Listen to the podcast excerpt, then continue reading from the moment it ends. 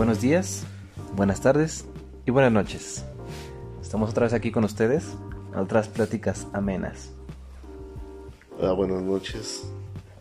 Hoy queremos agarrar y aprovechar una situación que pasó hace unos cuestión de días para platicar y traerlo a la mesa. Sobre todo, hoy queremos aprovechar en este día hablar de algo que sucedió hace poquito, que fue el fallecimiento de Maradona.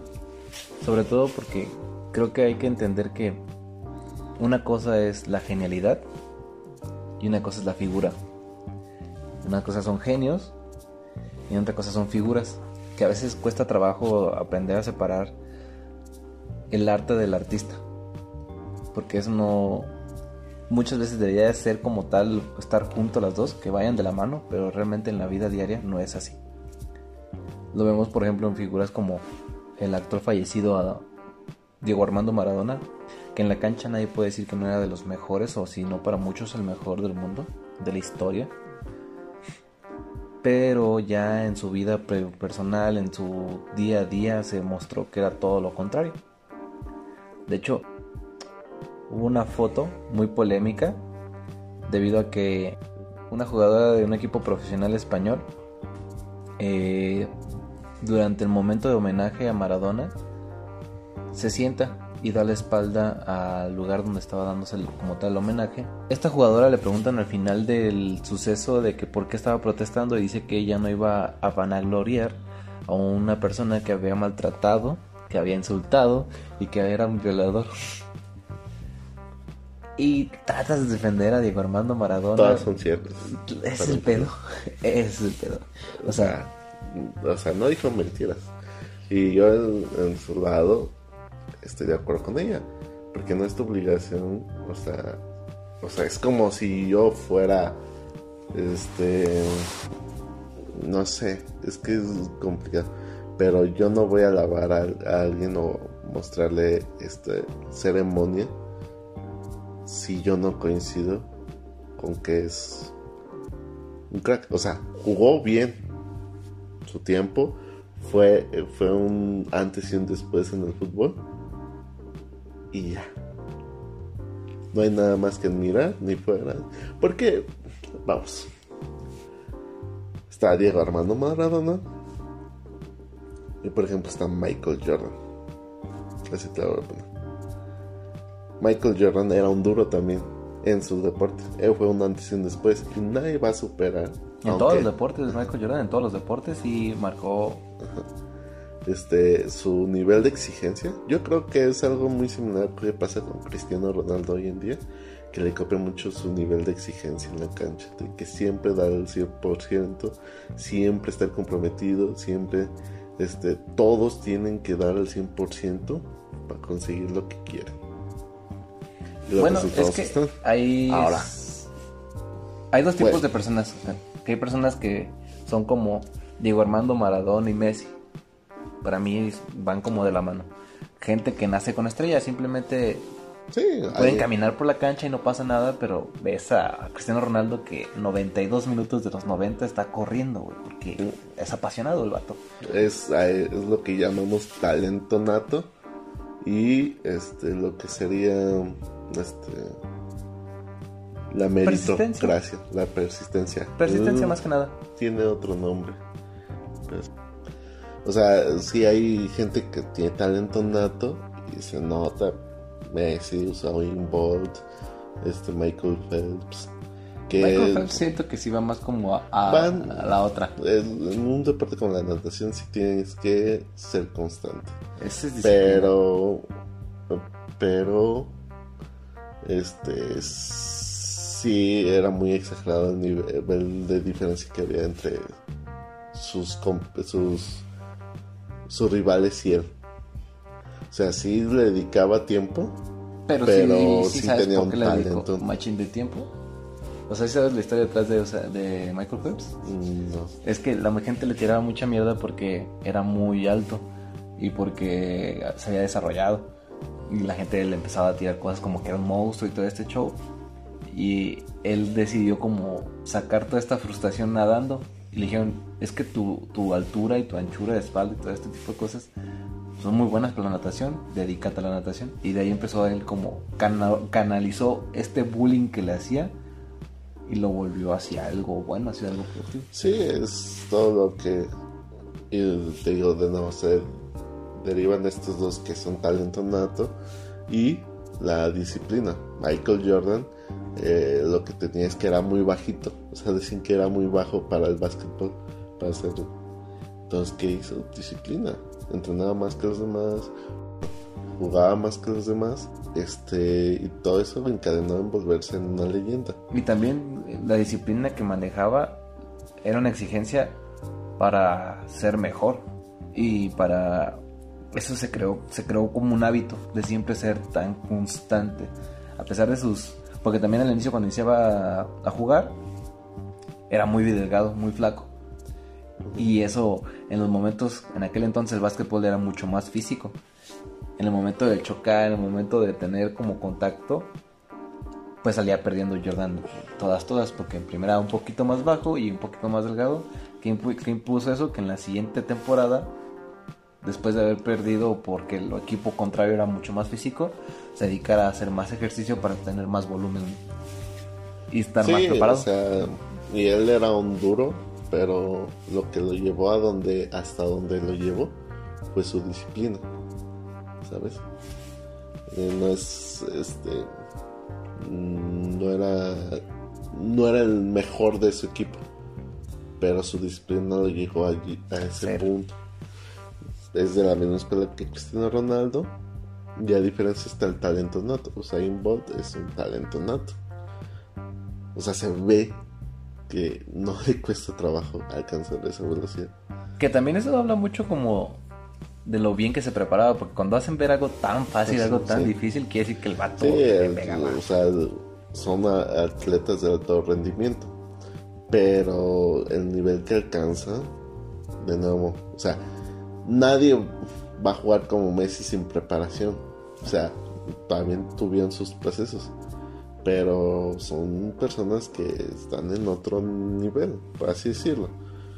O sea, sí, el talento nato ayuda, pero la disciplina es lo que te hace llegar a, a un punto más allá. Que lo que sí veo en común, por ejemplo, es de que si tú eres una persona disciplinada, no solo te vas a preocupar por tu, tu actividad dentro de la cancha, sino también tu actividad fuera de, y eso permite que tu disciplina no te, te distraiga con otras cosas, que no...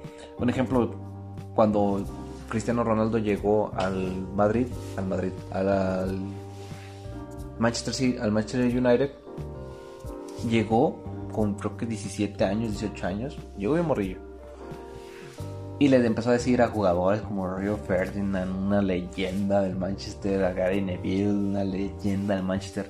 Dijo, voy a ser el mejor del mundo.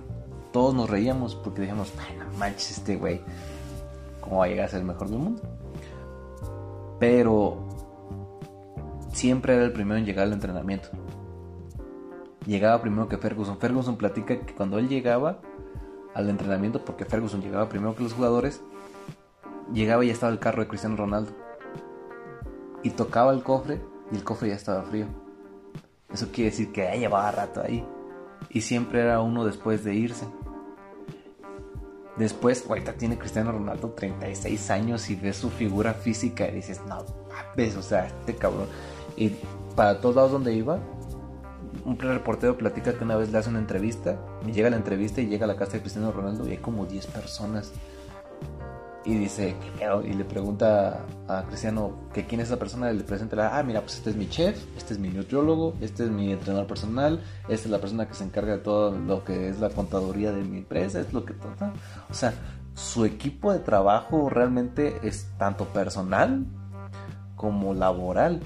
Y son personas que están con él en todo momento como para tener una disciplina y esto permite que él a sus 36 años tenga la compostura física que tiene y siga siendo lo que es. Exacto, y volvemos también a Michael Jordan, de que sí, eh, fue una leyenda en el básquetbol, pero aún así persistió mucho más porque también fuera de la cancha era, era muy este, disciplinado. disciplinado.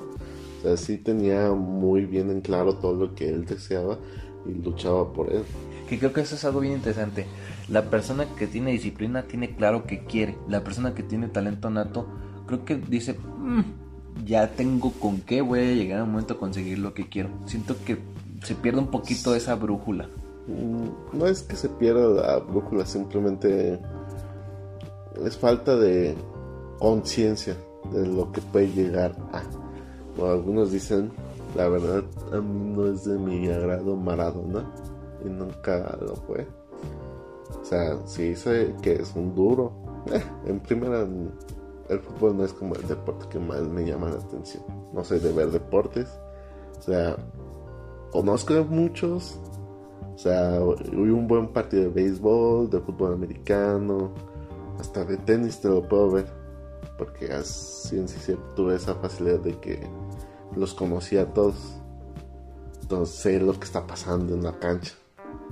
Pero pues el fútbol por popularidad sí lo veo, pero es algo como que vea todos los fines de semana.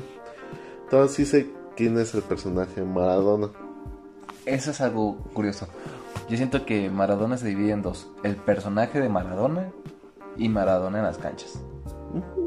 Y él lo dice, él en una entrevista dice, yo me equivoqué y pagué, pero la pelota no se mancha. Es una de las frases más grandes que, que más marcadas que dijo. La pelota no se mancha. Y de, ponemos saliéndonos de fútbol, un ejemplo es Woody Allen. Yo amo a Woody Allen. Se me hace un genio en cuanto a su forma de escribir, su forma de dirigir. Sus películas se me hacen muy, muy, muy buenas. Me fascina. Entonces, él como genio es una cosa. Él como persona siento que ya es algo totalmente diferente.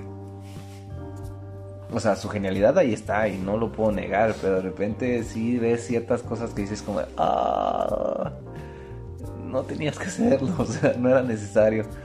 Que en ese caso este, todo me resulta ambiguo. O sea, no es de que lo esté apoyando ni, ni Lo esté, no, y ni lo esté apoyando ni lo justifique. No, no, no es justificarlo porque en sí no sé, no, no sé lo que pasó ahí. O sea, no sé de su vida personal que, que me oyo. O sea, sé que hay ciertas acusaciones, todo eso, pero por cómo se han llevado no me consta nada. Es eso. O sea, no te puedo dar si lo hizo o no lo hizo. Para empezar. Pero si nos vamos simplemente a que se casó con la hija adoptiva de su ex esposa, si te quedas como de, ah, algo está mal ahí. o sea, algo no me cuadra, güey. Pues no tienen las de sangre.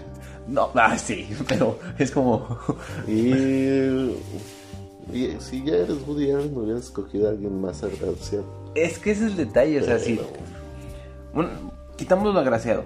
Ponle que la chava no sea, no, no, no- a él no le importa lo agraciado y que sea más como lo mental y todo lo que tú quieras. Pero hay tantos peces en el río, carnal. ¿Por qué agarrar la que era la hija adoptiva de tu ex esposa, güey? O sea, por donde quieras, se oye mal. O sea, no aunque no tenga lazos ni nada, sí se oye chisqueado. O sea, perdóname, pero un ejemplo también John Lennon. John Lennon creo que como figura era muy controversial. Yo no digo que esté mal, que seas controversial. Obviamente hay ciertos temas en los cuales dices, ah, pero su genialidad ahí está. Fue un genio. Y en algún momento se aventó una frase tan grande como decir, somos más famosos que Jesús. Y realmente en ese entonces yo considero que realmente los Beatles sí eran más famosos que Jesús.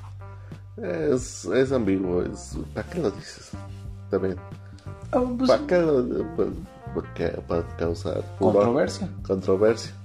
En ese momento hablar de Jesús era un tema. Ya eres famoso, no lo necesitas.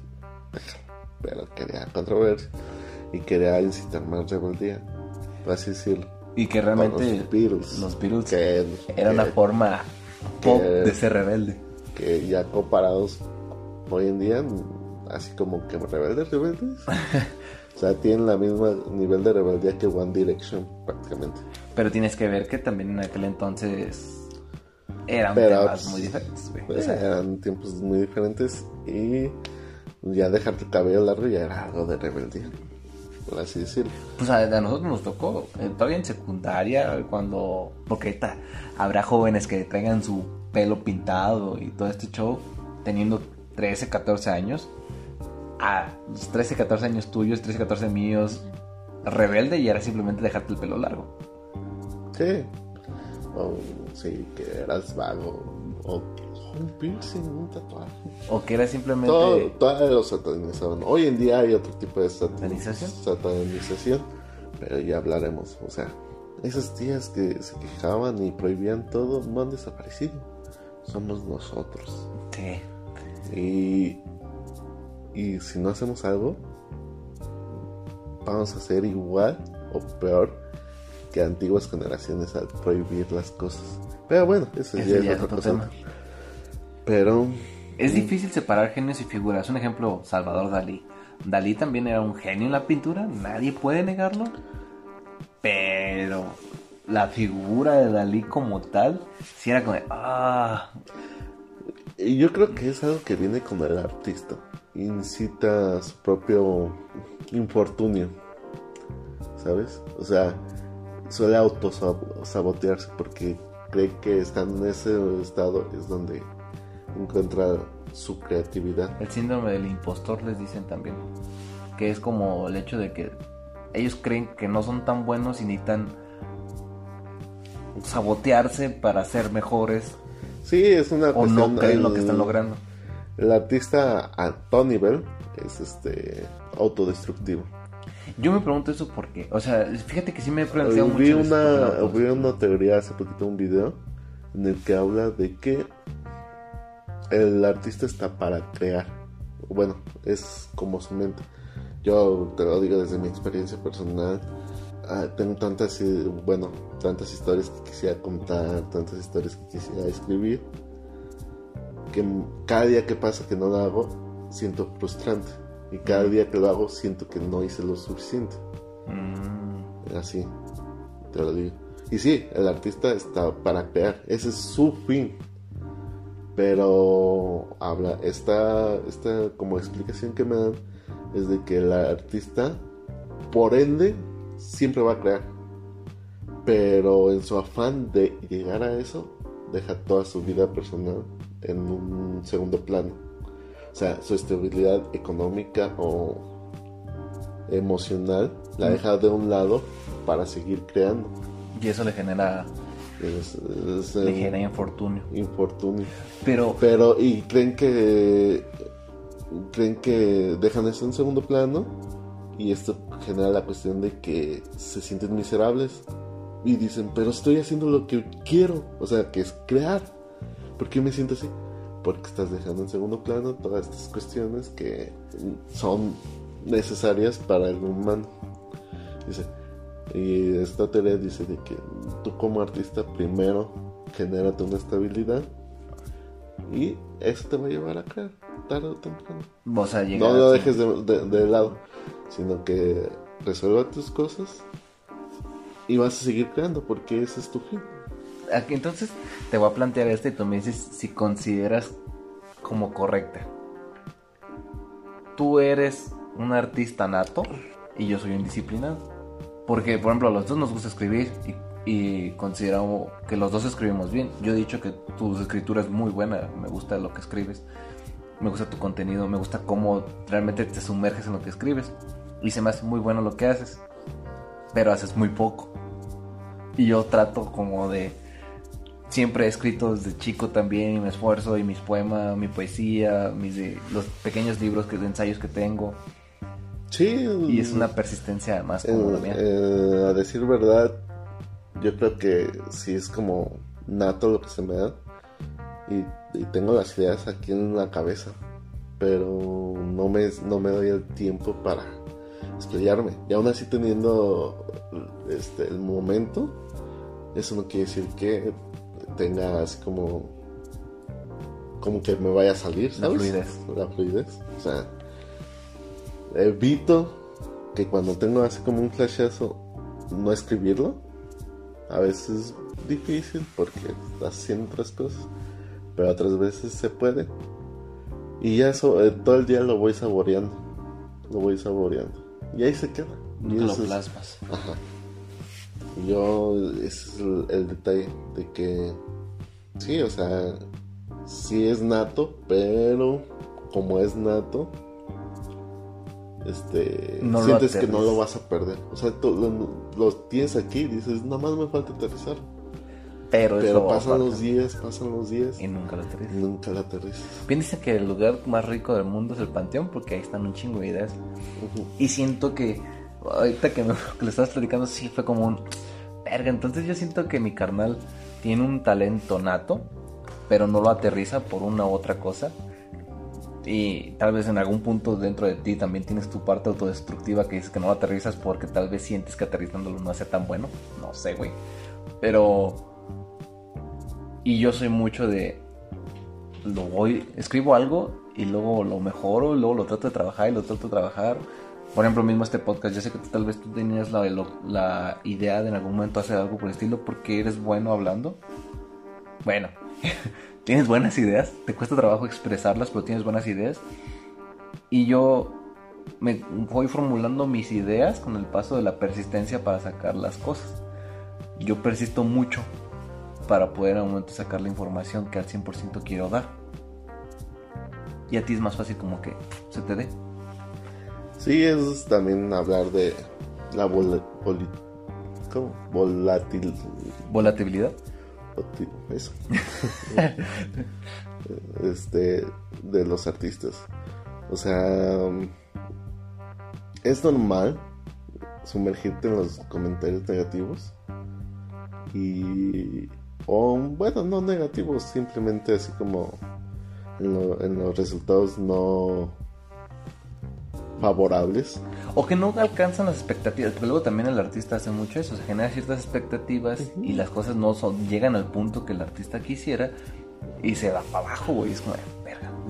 Y mm, con el tiempo también así como que vas conociendo a otros personajes, vas viendo su, su situación. O sea, por ejemplo, está Lovecraft o este Po. o Po. Genios, o sea, En su escritura son ser genios. genios. La forma diferente, pero lo que hablan y escriben jamás será este, Replicado. replicado. Siento que no puedes replicar eso. No es superarlo, sino como replicarlo. O sea, fueron genios en su época. Y la cuestión de que, que ambos fallecieron sin ese reconocimiento, ¿sabes? Pues realmente grandes, gran parte de los escritores nunca tuvieron este reconocimiento. Sí. No, y también de los artistas plásticos, Van Gogh, eh, me- ahí se me fue el nombre de los pintores, Rembrandt, todo ese tipo de pintores, pues realmente como que tuvieron reconocimiento ya que fallecieron, que también es una parte muy interesante, el- que la obra agarra mucho más valor cuando el pintor muere, porque ya no va a haber una réplica exacta porque el pintor ya murió. Exacto. O sea, es la maravilla de lo que hoy conocemos como social network o marketing, pues. Mm. la- las maravillas que trajo el marketing. De que ah, va a haber alguien que sepa vender tu producto. Que te sepa vender a ti también. Porque Desde ti. El gran problema del Lovecraft es de que hasta cierto punto decían que tenía cierto nivel de autismo o, de- Asperger. o Asperger. Este, que en esa época Era un loco. no, era un rarito. No, quita un, un era un loco. Era un Porque loquito. un trauma, un El loquito ese, que aún así lo- a ese loquito de ese lo publicaban en periódicos. Por el nivel, porque pues loquito, loquito, pero Su nivel de genialidad era muy diferente. Y es como. Que hay también, por ejemplo, en esta parte la genialidad, genio figura. Y, y murió en la miseria. Y No, por pues- eso porque no, no se acataba a las órdenes sociales de esa época.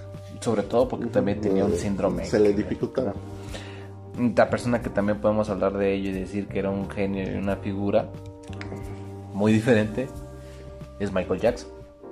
Su genialidad en la música nadie la puede quitar. O sea, este cabrón era buenísimo cantando, excelente bailarín, que él siempre dijo que más que cantante, lo que más le importaba era tener reconocimiento como bailarín.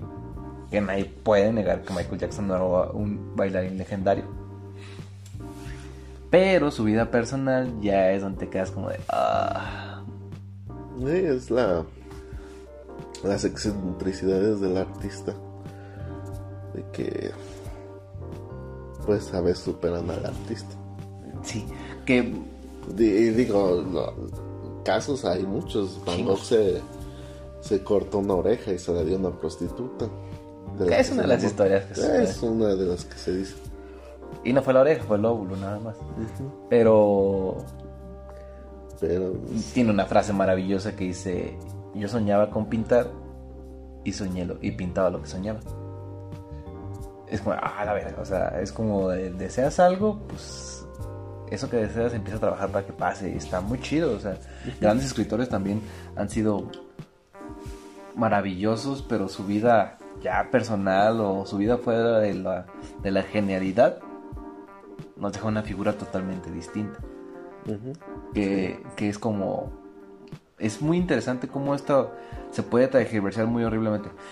Yo, por ejemplo, en el caso de la chava que protesta y dice que ella no le va a rendir homenaje a una persona como Maradona, creo, creo que hay que aprender también a diferenciar las genialidades y las figuras. En este momento que estás dando homenaje, haz homenaje a la figura que fue, porque no me puedes decir que la figura en la cancha no existió. Ya fuera de ahí, puedes protestar de otra forma, lo que tú quieras, pero siento que también hay que aprender como a, a entender que Eh, pueden ser... mira, tiene que en- separar a la figura de, de la, de la genialidad. de- porque no, podemos- no me puedes decir... Es como si me dijeras, las personas que son... que están en contra de la comunidad LGBT o que odian a los gays. ¿Vas a protestar en contra de eso? No uses una computadora. Porque Alan Turing era gay. Entonces, o siento sea, que ahí es una conveniencia. O sea, de lo que sí me corresponde, si, me conviene, no voy a, voy a protestar. Y de lo que no, no. Porque, por ejemplo, la pelota tuvo, o el fútbol tuvo un auge muy cabrón en el Mundial del 86 por toda la polémica que sucedió con la mano de Dios, los goles que metió Maradona en ese Mundial. Fue una marca muy grande, güey. Y ahí fue donde empezó como que un auge más cabrón para el fútbol. Porque sí, sí hubo muchas cosas específicas en ese Mundial que fue como de... ah, impresionante.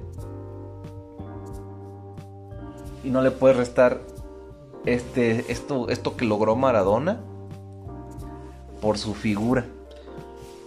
Pero a lo que voy. Entiendan a Chao. ¿eh? Y está en todo su derecho. No pueden obligar a rendirle homenaje alguien que no admiras. Ella no lo admiraba. Hizo lo que hizo Maradona. Sí, lo que quieras. Es más, se le atribuye de este, una cuestión ahí social de Argentina. De porque en el 82 perdieron una batalla contra Inglaterra por Sí. unas islas. Que logró... Y irónicamente en el mundial se enfrentan contra. Inglaterra, Inglaterra. y pues les trajo, les ayudó a levantar los ánimos. Las Islas ese- Malvinas. ajá. Se le, se le atribuye eso a Maradona. O De la sea, venganza. que, que yo así como pues qué bien, pero qué triste a la vez. Y no me puedo quejar porque si Hugo Sánchez hubiera, nos hubiera llevado a conseguir el, lo mundial, Contra seríamos España. igual o peor. Es. O sea, igual o peor. O sea, no, no me puedo quejar de ellos por todo este significado que le dan a este personaje. Porque si en México hubiera pasado, seríamos igual o peor. Es honestamente, si Hugo Sánchez lo hubiera ganado en el mundial, en el mundial que, que jugó a España, no mames, o sea, Se nos cae el ángel, güey. Quitamos al ángel y ponemos a Hugo, a Sánchez ahí. Hugo la chilena ahí. y todo el pedo. y todo eso, y todos se quieren volver dentistas. Porque Hugo Sánchez fue dentista y así, o sea, no, no me voy a quejar de, de todo lo que vivieron los argentinos, porque en México si lo, vi- no- lo- nos hubiera tocado o tuviéramos la suerte de vivir eso, seremos igual o, O peor. Ahí hacemos una religión más cabrona, güey. O sea, quitamos Sí, a la Guadalupe, güey. Ponemos ahí el mexicano o sea. y todo el pedo, sí. Eh, es lo que... Hay más cosas que nos unen a ellos que nos diferencian. Sí. Sí.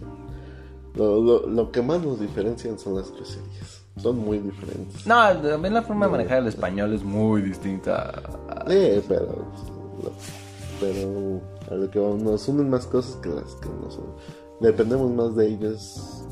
Bueno, no No dependemos. dependemos, sino que tenemos una correlación muy grande de- con ellos. Ajá.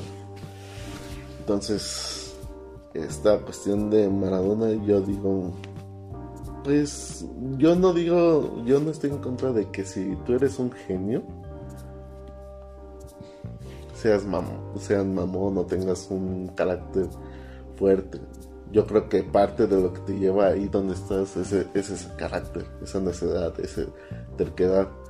De que eh, pues los que tienen talento nato tienen que envidiar y o, o tener a alguien cerca igual Que ahí es algo bien veces- importante. Creo que tiene una mentalidad más fuerte aquel que es disciplinado a aquel que tiene el talento nato. sí de ley o sea lo ves fácilmente comparas Messi con Cristiano Ronaldo yo no estoy diciendo que uno sea mejor que el otro Pero Son su diferentes- es otro pedo, güey. este, actitudes son diferentes actitudes pero este sí se ve que le falta a Messi que Cristiano tiene Y cabrón, o sea, y dices si lo tuviera qué pedazo de jugador sería pero siento que también eso es lo borda la necesidad de ser mejor. Un ejemplo, retornando al ejemplo de Cristiano Ronaldo, cuando llegó al Manchester nadie opinaba que iba a lograr y todo este pedo.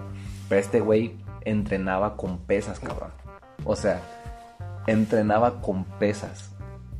¿Qué logró? Ser más rápido, ser más resistente, ser más fuerte.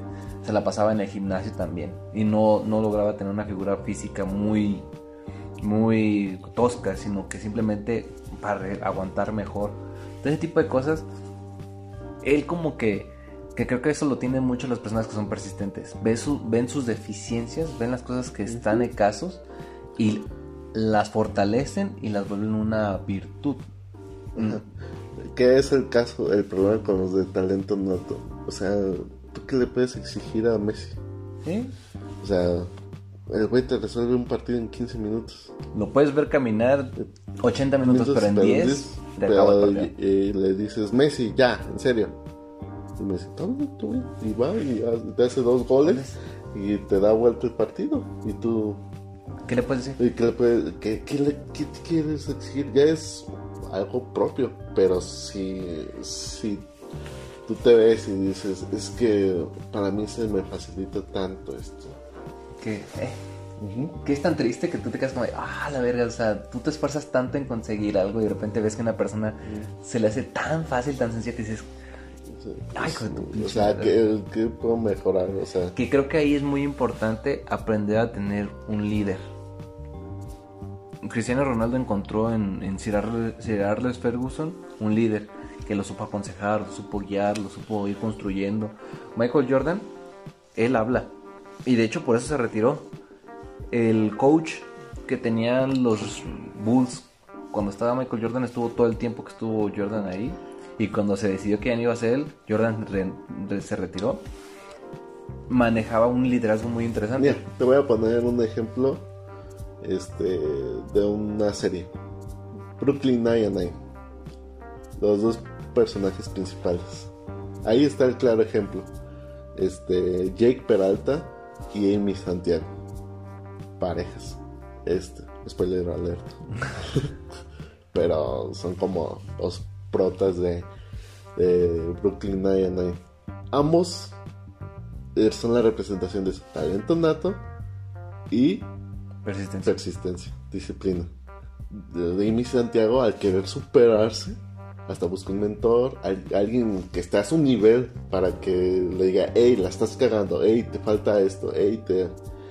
Y Jake Peralta busca así como... No, se le facilita hacer las cosas. Entonces se da ciertas libertades que Amy Santiago no se puede dar. O que no se quiere dar. Porque está decidida, está enfocada en lo que quiere. Y Jake Peralta sabe que es bueno haciendo eso y lo va a seguir haciendo hasta que pueda. ¿Uno es mejor que la otra? No, porque van de la mano. Van, van, van con el mismo resultado. Pero te habla de que existen ciertas diferentes formas de llegar a. Que también. Y de hecho, o sea, hasta lo ves, Jake Peralta no busca a alguien que. ¿Cómo se llama? Limite, controle. No, controle, no, como que lo encare.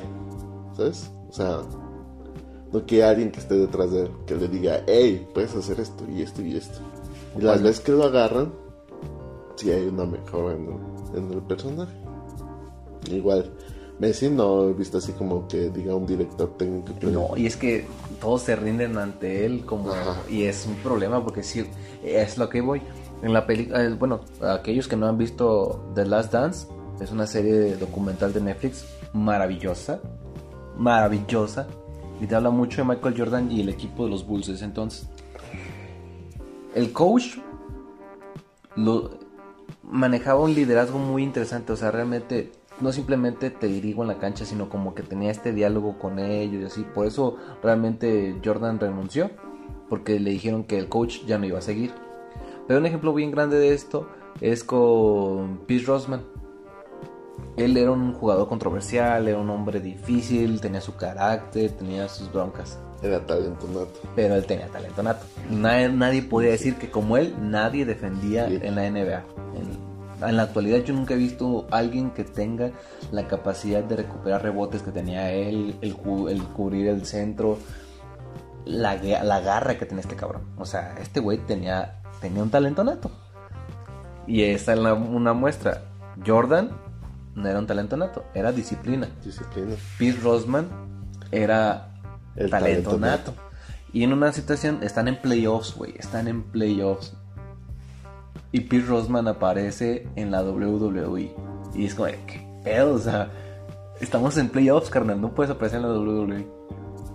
Va, llegan a entrenamiento, Jordan se enoja con él, habla con él y dice, ¿qué pedo? O sea, no, no, no te puedes distraer, todo este Y Pete Rosman va y habla con el coach y le dice, ocupo vacaciones. Tenían tres días o cuatro días. Le dijo el entrenador, ¿cuánto ocupas? Dame dos días, dame el fin de semana. El coach se va a hablar con Jordan y le dice, me dice Pierce que ocupa dos vacaciones. ¿Tú qué opinas? Y Jordan le dice, yo ocupo vacaciones, él ocupa concentrarse. Totalmente, total, que el coach decide darle los dos días. No cabe decir que Pierce Rosman regresó al tercer día. No llegó a los dos días, pero llegó un día después. Pero el día que se presenta el entrenamiento es el que más se desgasta en el entrenamiento. Es el que más va adelante. Sí, es que trabajan de una forma diferente. O sea, yo creo es también algo que hasta nosotros mismos tú buscas a alguien que te lleve la contraria o que te te diga algo. Alguien que me rete. Ajá, que te rete. Y yo al momento en que siento algo así como siento con, cierto control, cierta manipulación, no me siento a gusto. O sea, yo sé qué tengo que hacer y cómo lo tengo que hacer, pero no me gusta que me estén diciendo cómo hacerlo. Y nunca me va a gustar. Y es eso, o sea, trabajan de diferente forma. Pero pues, este, llegan al mismo resultado. ¿Cuál es mejor? ¿Cuál cuál es diferente? Siento que nada más como la cuestión de aprender como la persona que tiene el talento nato, como encontrar su club o encontrar su grupo, donde realmente no te dejen pleno. Y no te dejen como esta parte de, Porque yo lo que veo mucho es de que las personas que tienen talento nato, como no tienen este espíritu de líder, porque no son líderes, son gente con talento nato. No, es, el líder, el liderazgo tú lo forjas. Con cagarla, con meter la pata, con equivocarte, pero ser constante en construir todavía lo que tú quieres y ser claro con lo que quieres, con lo que quieres, con lo que quieres, te hace generarte una mentalidad. La persona que tiene talento nato dice, ¿para qué? Si, me, si, si escribo dos libros, me vuelvo rico, güey. O sea, no tengo la necesidad. O no, o no me genero esta necesidad. Pero si logras un balance entre estas dos costuras, creo que vas a lograr una mejor... Un Pelé. Para mí Pelé es una persona que era un talento nato. este güey no le costaba trabajo. Lo disfrutaba, se veía en sus pies. Pero tenía un balance en su vida diaria. Y siento que su No, no le afectaba, pues. Había un balance, güey. Ba- básicamente yo creo que se lo dio. Hay una historia que cuenta de que él empezó cierta arte marcial. No te quiero decir el nombre porque a lo mejor la estoy cagando. pero empezó de joven a hacer Ah, un arte una- marcial. un arte marcial y le dio disciplina. O sea, lo que tienen las artes marciales y cualquier deporte que, ha- que te dediques a desde te genera... Que yo siento que las artes marciales es algo, personalmente considero, que la juventud debe practicar. No como para pelear, sino para encenderte a entender los límites de tu cuerpo y para enseñarte la disciplina, el honor y el respeto. Sí, Porque en todas las artes marciales que tú me platicas te hablan de honor, te hablan de respeto, te hablan de disciplina. Sí, fundament- son fundamentales. O sea, son unas ideologías que no le quería mal a ningún morrillo tenerlas. ¿Sabes? Igual practicar un deporte también, o sea, te enseña el trabajo en equipo, te enseña disciplina, te enseña muchas cosas. Este, y acostumbras a tu cuerpo a tener cierto como Carga física. carga física. O sea, de que, de que ya de grande eso te va a ayudar un chingo. Que no te andes desmoronando ahí. ¿Y cuál es la historia de pelea? Ah, que de, de joven, cuando estaba jugando fútbol también, se metía a arte, A a un arte arte marcial. Parte de ahí es donde viene su juego aéreo, que pues lo sabemos. Sí, sí. Sí. Entonces, pues sí era un talento nato, pero al tener esta cuestión de disciplina arraigada, no, no le permite ser más objetivo con sus con sus resultados. Y tener un balance Ajá. psicosocial. Nunca se metió en pedos y, y siempre toda su carrera Fue limpia. fue limpia. Y en la actualidad. Aparte, mm, tiene que ver también con esta cuestión de que siempre jugó para el mismo equipo. Bueno, un tiempo jugó para el Cosmos de New York, pero sí, la gran parte jugó para el Santos. Este que lo ahí que lo contrataron. No, no me acuerdo cómo fue pero que siempre jugó para ese equipo. Entonces eso te baja un poquito a la tierra. Cuestión de que ya veas a Maradona que se lo peleaban el Napoli que se lo peleaban la Juventus que así ya esos contratos millonarios Que Luego, yo si, tú no, si tú no eres consciente, sí te sobrepasa. Y yo siento que va mucho como esta parte de la pues de la mentalidad, ¿no? Que es esta parte de genio y figura. Ser genio te permite tener todo el éxito que tú quieras. Con la genialidad que tú manejas, puedes tener el éxito que tú quieras. Pero el hecho de, de no tener como pues este sufrimiento que tiene la persona que tiene que esforzarse con la disciplina, te hace no entender cómo generar una relación realmente con las personas. Y te. Un ejemplo, Freddie Mercury era un genio, güey. Y le pegó en algún momento de su vida, pues no poderse desarrollar de la mejor manera. Llegó a tener problemas con la banda por su, su personalidad, porque se genera una personalidad muy diferente, muy distinta, porque ellos saben que son distintos. Entonces siento que ahí tiene que involucrarse mucho también como esta parte de, si tú empiezas a considerar que en algo tienes un talento, porque todos tenemos de cierta manera en escala mayor menor talentos, sería bueno como hacer un examen también de conciencia, de tratar de analizar quién es tu grupo de allegados. Yo siempre he procurado, por ejemplo, en mi trabajo que tengo gente a mi cargo, nunca he llegado a sentirme como que la gran caca.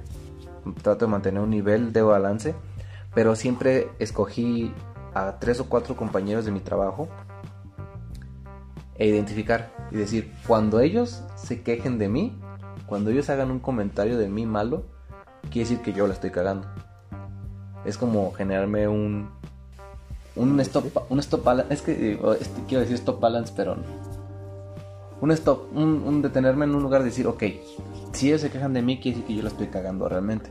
Tengo que bajarle a lo que estoy haciendo o tengo que sentarme realmente a decir, esto está bien, estoy trabajando correctamente o solamente me estoy justificando de mis malas acciones. Y creo que también en el genio y figura hay que aprender a diferenciar la genialidad de, las, de, de la figura. Porque si no va a pasar esto en el cual cuando se le rinde un homenaje a la, a la, genialidad, porque un ejemplo yo considero que en la cancha se le rindió homenaje a Maradona por su genialidad, no por su figura. Y no nos cuesta nada ser respetuosos a la genialidad que nos dio. Pero también es, es que no se le estaba... ¿Cómo separas en un homenaje una de la otra? ¿En dónde O sea, estás? diciendo, estás diciendo... Si le estás haciendo homenaje en la cancha, va. Ay, güey, no, mames. Él lo dijo, yo me equivoqué, pero la pelota no se mancha. Eh, Y es como si tú- dile a los argentinos que, que la violencia que generan Que es, eh, también, eh, también. que- no, no, no, Pero, no, no, pues, hay una gran diferencia entre las barras argentinas. No, un club te puede tumbar un presidente en Argentina, que creo que es, es algo donde yo digo, no fanaticemos, güey. Toda la fanatización de algo está mal. Sí. O sea, admira a... Admira las Y la cosas. mejor forma de admirarla es sabiendo que son humanos, eh, talentosos. Y es al- es- eso que acabas de decir es el punto con el cual quería culminar esta conversación. El hecho de decir, la genialidad está, pero la figura es humana. Y por ser humana se equivoca. Y al equivocarse, aterriza esta parte. Un ejemplo, Freud. Todos sabemos quién es Freud. Sabemos que es un genio y hizo, es padre del psicoanálisis, escribió grandes libros, hizo grandes avances en, algo que se considera una práctica y no se considera una ciencia, porque caemos esta parte. En la época en que Freud empezó a actuar en el psicoanálisis y en entender, tratar de estudiar al ser humano, se, se entendía la psicología como una práctica y no como una verdadera ciencia, lo cual en la actualidad es una ciencia. Este güey si ya te pones a analizar todo lo que te dice dices, ah, no mames, pues sí es cierto, o sea, sí tiene cosas como que dices, puedes ir entendiendo, pero si te pones a analizar su figura particular, si este güey está bien dañado a morir, ¿no? Pero su genialidad nadie se la puede quitar. O sea, si así nos vamos, hay un montón de, de personas en la historia que hicieron cosas abominables. Y aún así son... Y no, y no estoy diciendo que, oye, los perdones o lo que quieras. Se para. Se para. Porque esto posiblemente me traiga controversia muy cabrona, pero el crecimiento que tuvo la humanidad post Segunda Guerra Mundial, post Hitler, en Sí, ciencias, la- en leyes, Esa es en la ley de que las guerras traen un avance, este... muy cabrón.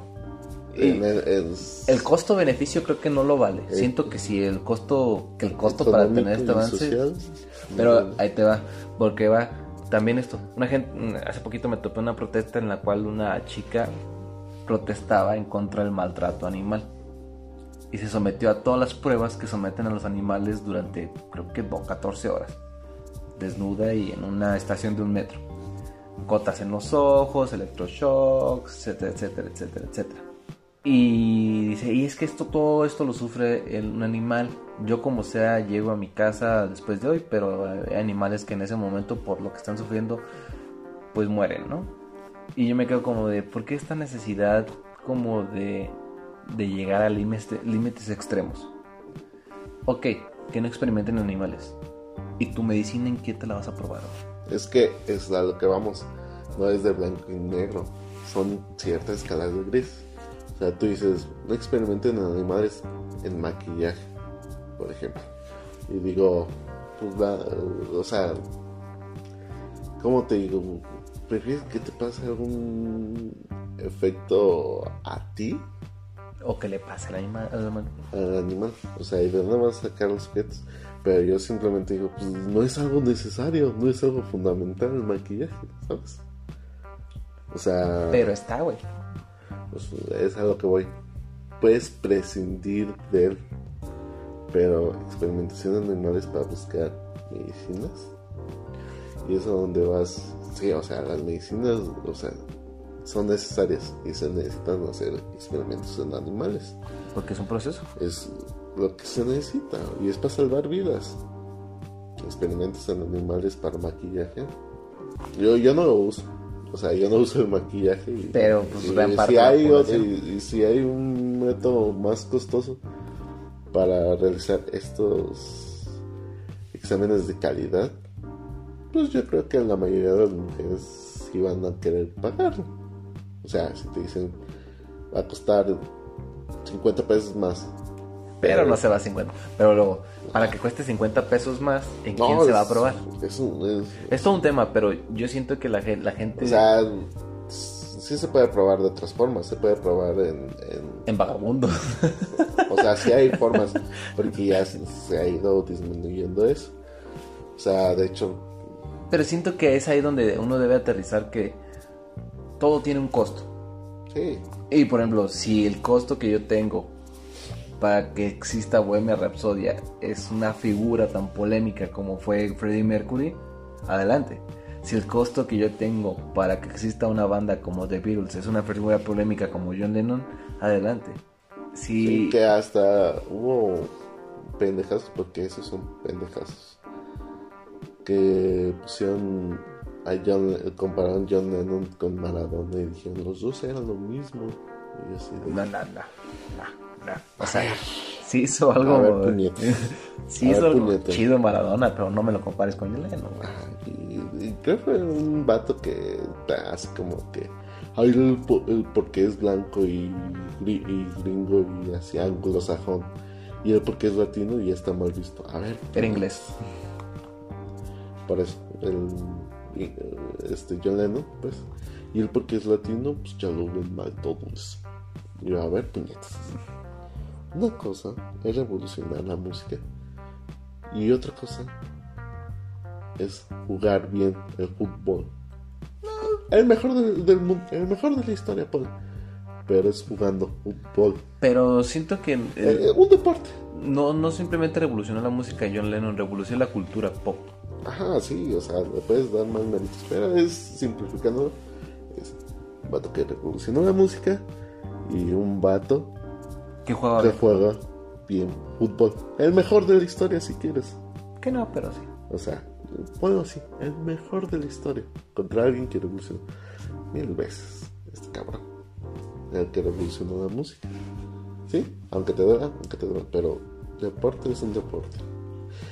El Y a deporte mí es un me complemento. gusta, y a mí me gusta un chingo ver las Olimpiadas porque ves las competencias humanas y te genera un gran, gran, pues no orgullo, sino como vitalidad ver los Cuerpos al máximo. cuerpos esforzándose al máximo. Como eh, hay una publicación que hace ESPN, normalmente poquito siempre antes de las Olimpiadas, donde presenta a varios deportistas top de cada, de cada representación de la Olímpica al desnudo, güey. Pero en fotos artísticas. O sea, por ejemplo, que lanza un disco, se tapa los genitales con el disco y así. Y ves toda la compostura física de las personas y dices, Como eran "Ah, las- su pinche madre, güey. O sea, sí, te genera como ese. eran las Olimpiadas en su inicio. En, su inicio, este, los atletas hacían el- los deportes desnudos. Pero siento que, retomando el punto, es como hay que aprender a separar. No hay que llegar, como, como hemos dicho durante gran parte de los podcasts, la vida es una escala de grises. Y hay que entender que todo tiene un costo-beneficio y de que la genialidad que tengan las, las grandes estrellas, los grandes seres del mundo, la tenemos que separar sí o sí de su figura, porque no podemos manchar su genialidad con la figura.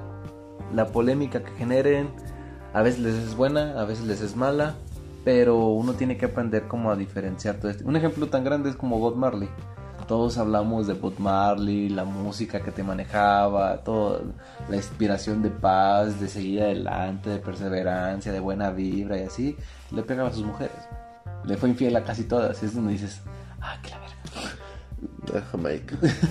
Entonces dices, para una guerra en Jamaica ese cabrón, o sea, me gustaría que todas las figuras, las genialidades en el mundo, su figura no tuviera cosas turbias detrás, pero lo bonito de esto es entender que son humanos. Y eso nos permite que a ti a mí, al vecino, puedan llegar a este nivel de genialidad que logren inspirarnos a todos, ya sea con persistencia o ya sea con talento nato, enfocado, pero a pesar de que logren hacer estas grandes genialidades, a lograr ser estas figuras públicas, al ser esta, esta parte que puedan romper un paradigma bien cabrón del, del mundo, siguen siendo humanos. Asquerosos como Maradona, pero sí, Maradona fue un gran jugador de su tiempo. Sí, ¿estás de acuerdo? Y, y todo lo que quieras, pero todo lo que hubo detrás y todas estas cuestiones no lo hacen un ejemplo a seguir.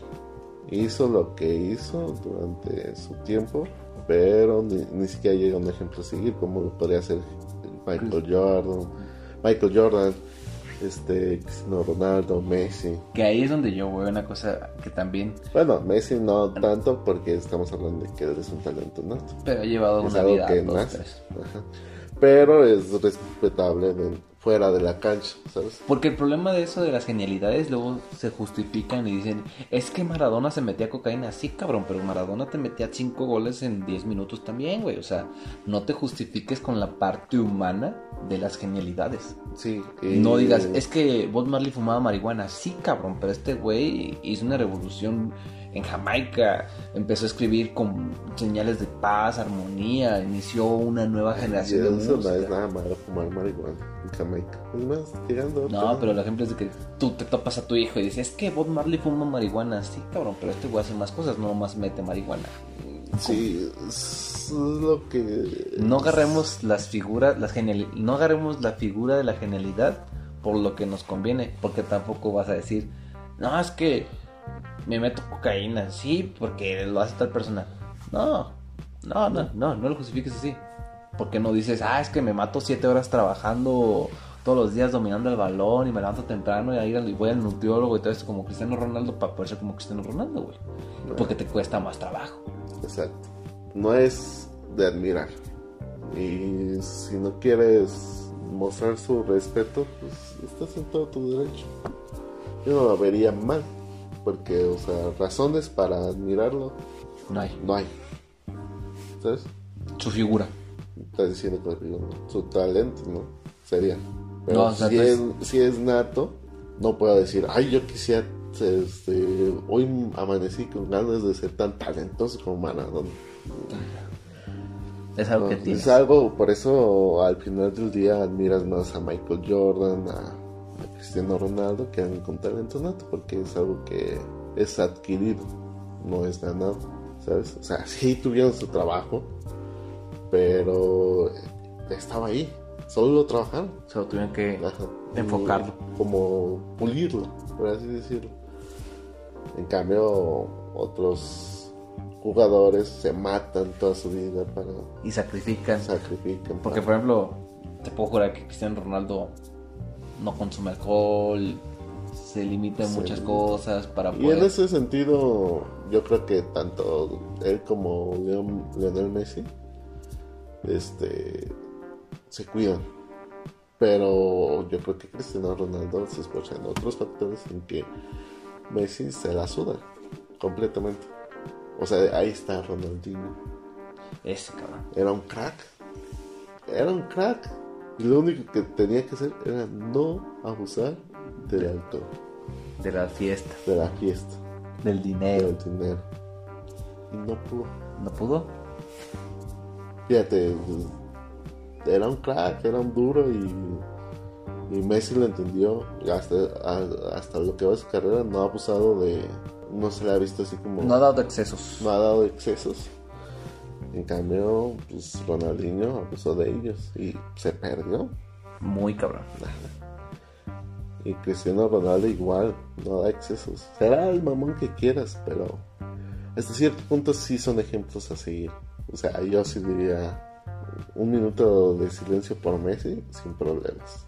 Un minuto de silencio por Cristiano Ronaldo sin problemas. Que también hay que. Un minuto de silencio por, por muchos, hasta por Chicharito. No, y no es por hacer números, pues. Pero Ha llevado una vida. so- son ejemplos a seguir. O sea, si tú dirías, no quieres ser como Chicharito a un morrillo, es eso. de que sí, cuando vas creciendo te vas dando cuenta de ciertas cuestiones este, oscuras de personajes, pero el motivo de admiración ahí está. Y, te- y no se limita a los deportes nada más, como hablamos, se limita a muchas cosas. Y el fanatismo muy grande en este personaje con Maradona. Y en muchos personajes Entonces- se vuelve el fanatismo, Sí. está... Yo estoy totalmente en contra de que seas fanático de algo. Apasionate. Apasionate de tu equipo, apasionate de tu trabajo, apasionate de tu director favorito, de tu escritor favorito, pero no, no, no lo tomes un fanatismo, no te cierres, no te tapes los ojos. Creer es humano, o sea, es necesario. Es necesario. tener fe. En lo que tú quieras. Tú puedes tener fe en lo que tú quieras. En lo que te sirva. Admir- Admirar a, admirar a quien quieras y mostrarle un poquito de fe a lo que quieras. Es, es necesario, pero no te ciegues. Pero no lo vuelvas razón de, no abuses, no lo vuelvas tú, Tu Dios. tu forma de vivir la vida. Si admira a una persona y me gusta su compromiso con su trabajo, con lo que está haciendo, pero no lo defiendas a capa y espada. No, No te ciegues, porque No te sí, ciegues. sí lo puedes defender, pero hay que saber entender dónde están las flaquezas de cada persona. sí, Son humanos. Es, eso es lo que yo más me importa. Aterrizar que cualquier figura, cualquier genialidad que tú consideres, son humanos. Este fue otro episodio. Muchas gracias por seguirnos. Síganos en YouTube, en Instagram.